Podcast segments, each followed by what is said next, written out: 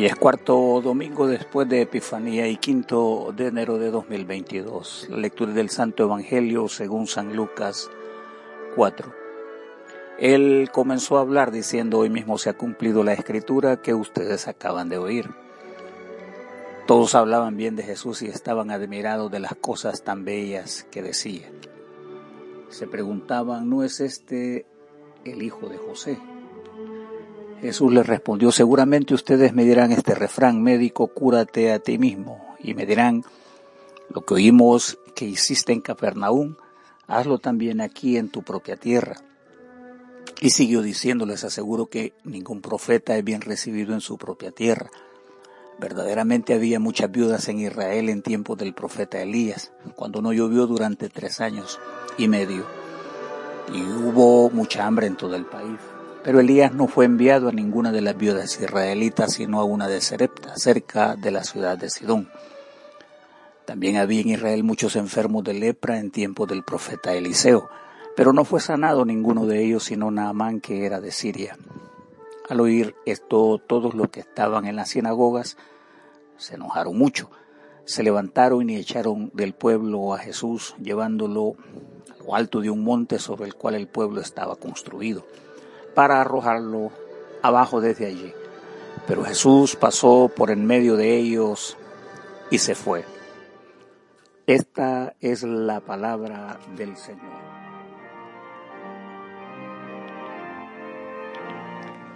Jesús, fe, obra y rechazo de los suyos. Jesús, la actitud de la gente en su región que le admira pero le cuestiona en señal de reproche. La perícopa de este domingo coloca a la audiencia en la encrucijada de la fe, o sea, creer o rechazar la propuesta del reino de Dios cuyo fin es la redención del mundo. Jesús ha participado en la liturgia de la sinagoga como a menudo reconoce el Evangelio. En el concepto de la libertad de la sinagoga se asumía que una persona considerada como idónea por la comunidad recibía la invitación de los gobernantes y tenía el honor de proclamar la homilía de la sinagoga. El apóstol también fue objeto de este reconocimiento cual maestro de Israel. El mismo Lucas destaca esta participación así como parte de la liturgia diciendo, después de la lectura de la ley y los profetas, los jefes de la sinagoga le mandaron a decir, hermanos, si tienen alguna palabra para comunicar al pueblo, díganla.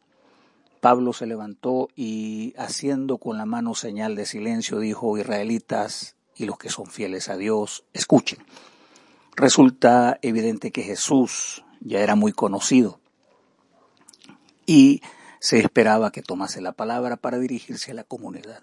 Parece que una fe incomprendida no genera mucha reacción mientras su discurso implica motivación exaltación del nacionalismo israelita, estímulo de pretender ser el pueblo escogido y la exclusividad de un Mesías esperado.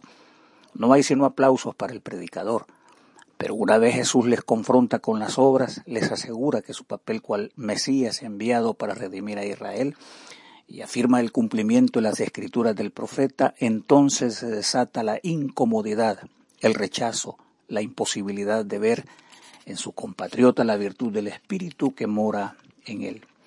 Y, sin esconder su rechazo, se riega la maligna murmuración, la difamación destructora, la calumnia o falsas imputaciones en contra del santo de Dios.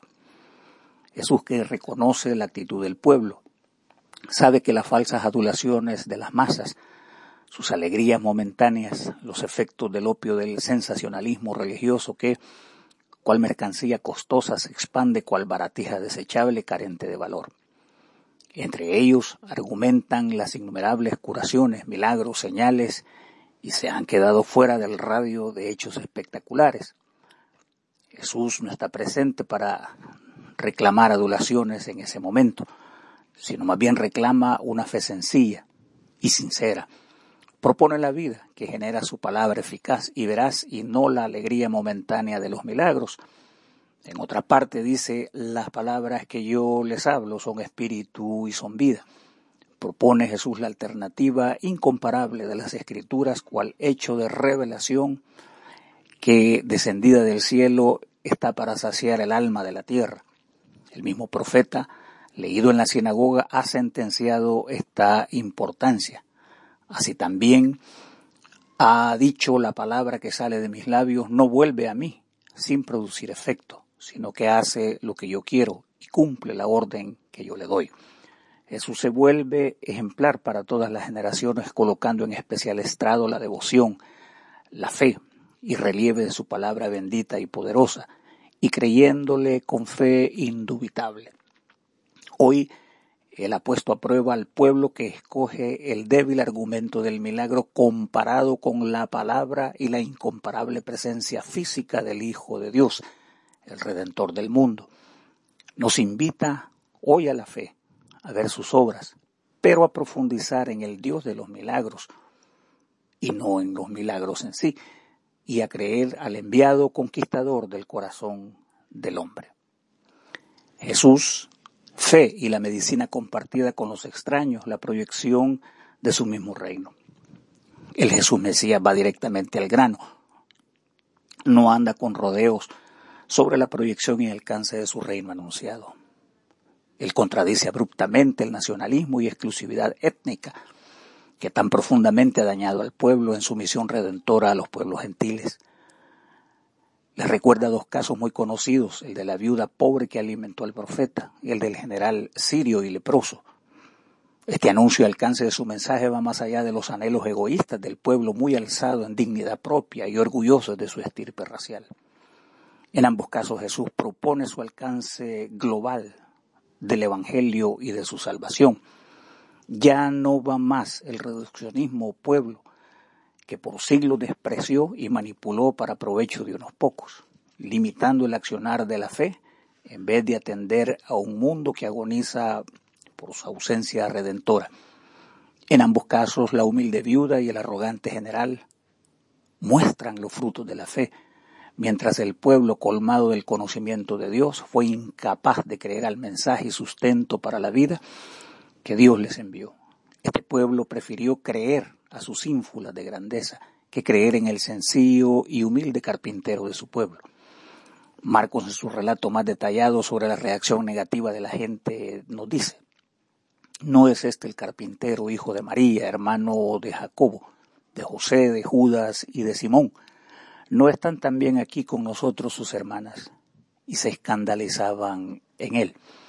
La actitud hace intuir el desprecio por el pobre, por la gente honesta, sincera, íntegra y sencillo temeroso de Dios y preferir la grandeza de los poderosos, de quienes mejor nos mienten, de las cifras estadísticas de las sofisticadas encuestadoras, de estadistas que nos mienten a placer y el desprecio por el hombre sincero y recto, cuyos ojos podemos ver de frente y saber de su velocidad.